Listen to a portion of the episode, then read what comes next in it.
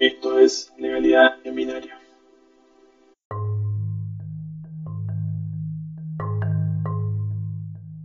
Buenos días a todos, mi nombre es Gonzalo Guerra, soy estudiante de la Facultad de Ciencias Económicas en la UBA y hoy vamos a hablar de las licencias, las prohibiciones generales, la utilización de sitios y obligaciones, los soportes web y los aspectos legales de los sitios web en Argentina.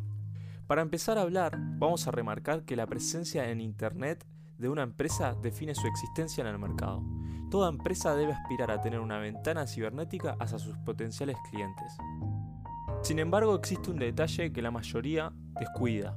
Una página web debe ser una plataforma de negocio que brinde tanto al empresario como al cliente seguridad contractual y legal. Los requisitos legales para la página web son los siguientes. El primer requisito es mencionar al titular o responsable de la página a los efectos comerciales y de defensa del consumidor. Esto quiere decir que existe la obligación de publicar el nombre de la empresa, su domicilio, su quit, su teléfono, su dirección electrónica del servicio de atención al cliente y también otros datos relevantes para identificar al proveedor. Ahora bien, si un consumidor o un comerciante quieren acceder a esta información, hay tres distintas formas para verificarla. Primero, se puede ingresar en nick.ar, en donde esta página da servicio e información de los dominios y los titulares de página. Otra también, en caso de páginas así formal, se puede en com.ar y en caso de páginas de otro tipo de páginas con otro tipo de registros, who.is también eh, da información. Si bien muchas veces la información es anónima, nos permitirá por lo menos entender qué opción tenemos para lograr poder iniciar un reclamo. También es una buena práctica incluir además un mail y un teléfono para realizar consultas de manera más, más rápida y segura en caso de algún conflicto. Como segundo tenemos el uso de QR o formulario 960 de la FIP. Es obligación exhibir el código QR para información fiscal de la FIP. Y también el formulario 960 de la FIP o formulario Data Fiscal es la identificación que deberán tener las empresas o particulares para realizar acciones comerciales a través de Internet. Otro de los requisitos legales para las páginas web en Argentina es los términos y condiciones de uso y política de privacidad. Son los contratos vinculantes que tendrán las páginas web con los usuarios de productos o servicios.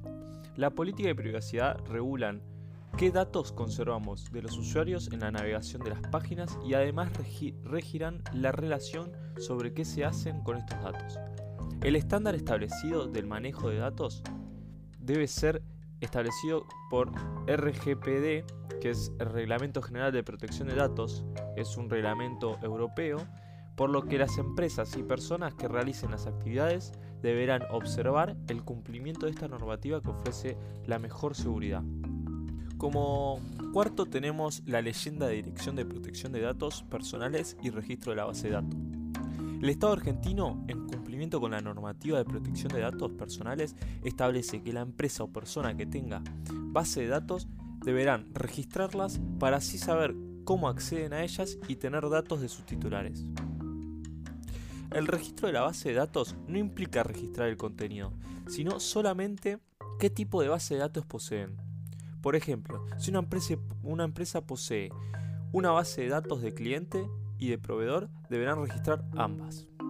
A través del tratamiento de datos personales, la empresa tiene la posibilidad de desarrollar estrategias de marketing más eficaces ya que conocen de antemano el sexo, la edad, la profesión, los gustos y también las preferencias de sus potenciales clientes. Ahora bien, toda empresa que utiliza base de datos deberá cumplir con la disposición de la Ley de Protección de Datos Personales de Argentina, que es la número 25.326. Dicha ley exige, entre otras obligaciones, que los datos sean recolectados y tratados con el consentimiento libre, expreso e informado de los usuarios de la página. Los usuarios deben ser informados del fin por el cual se recolectan los datos y deben presentar su consentimiento por escrito o por medios equivalentes. Como número 5 tenemos la mención del registro de propiedad intelectual o copyright correspondiente. Se puede mencionar algunas cuestiones relacionadas a la protección de la propiedad intelectual de la empresa y de la utilización de propiedad intelectual de terceros con el menor riesgo posible. La empresa que ofrece sus productos o servicios debe resguardar el uso exclusivo de sus marcas, a través de su registración ante el Instituto Nacional de Propiedad Intelectual, INPI. Por otro lado, el contenido de la página debe respetar los derechos marcarios, derechos del autor y derechos de imagen a tercero. Por lo tanto, los textos publicados deben contar con la autorización de reproducción de su autor y en caso de fotografías de personas se pueden realizar contratos de licencias de uso de imagen. Hay un símbolo que representa la Convención Universal de los Derechos de Autor, que es una C englobada en un, en un círculo, que indica que toda obra debe contenerlo con indicación clara del año de la primera publicación y el nombre del titular o titulares. Por último, un tema extra que no hay que olvidar es tener una política de devolución o reembolso, que es requerida por sitios como PyPlay, PyOwner o Google Shopping. Una de las actividades más comunes que se lleva a cabo en Internet es el ofrecimiento de productos y servicios a consumidores finales. Dicha actividad se encuentra regulada por la Ley de Defensa del Consumidor, en donde la ley contiene normas específicas sobre la venta llevadas a cabo en Internet. La ley obliga al empresario a informar al consumidor por escrito su facultad de arrepentimiento y todos los gastos de la devolución se consideran a cargo del proveedor. Por otro lado, existen normas originadas en el Mercosur que regulan prácticamente el tipo de información que los proveedores de productos y servicios en Internet deben brindar a los consumidores. Por ejemplo, se obliga a publicar la información sobre los productos o servicios en portugués si el proveedor hiciera ofertas desde Argentina hacia Brasil.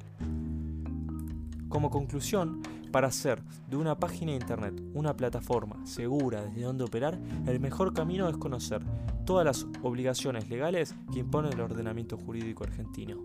Bueno, eh, esto es todo, espero que les hayan gustado, gracias por escucharme y sigan escuchando los otros audios.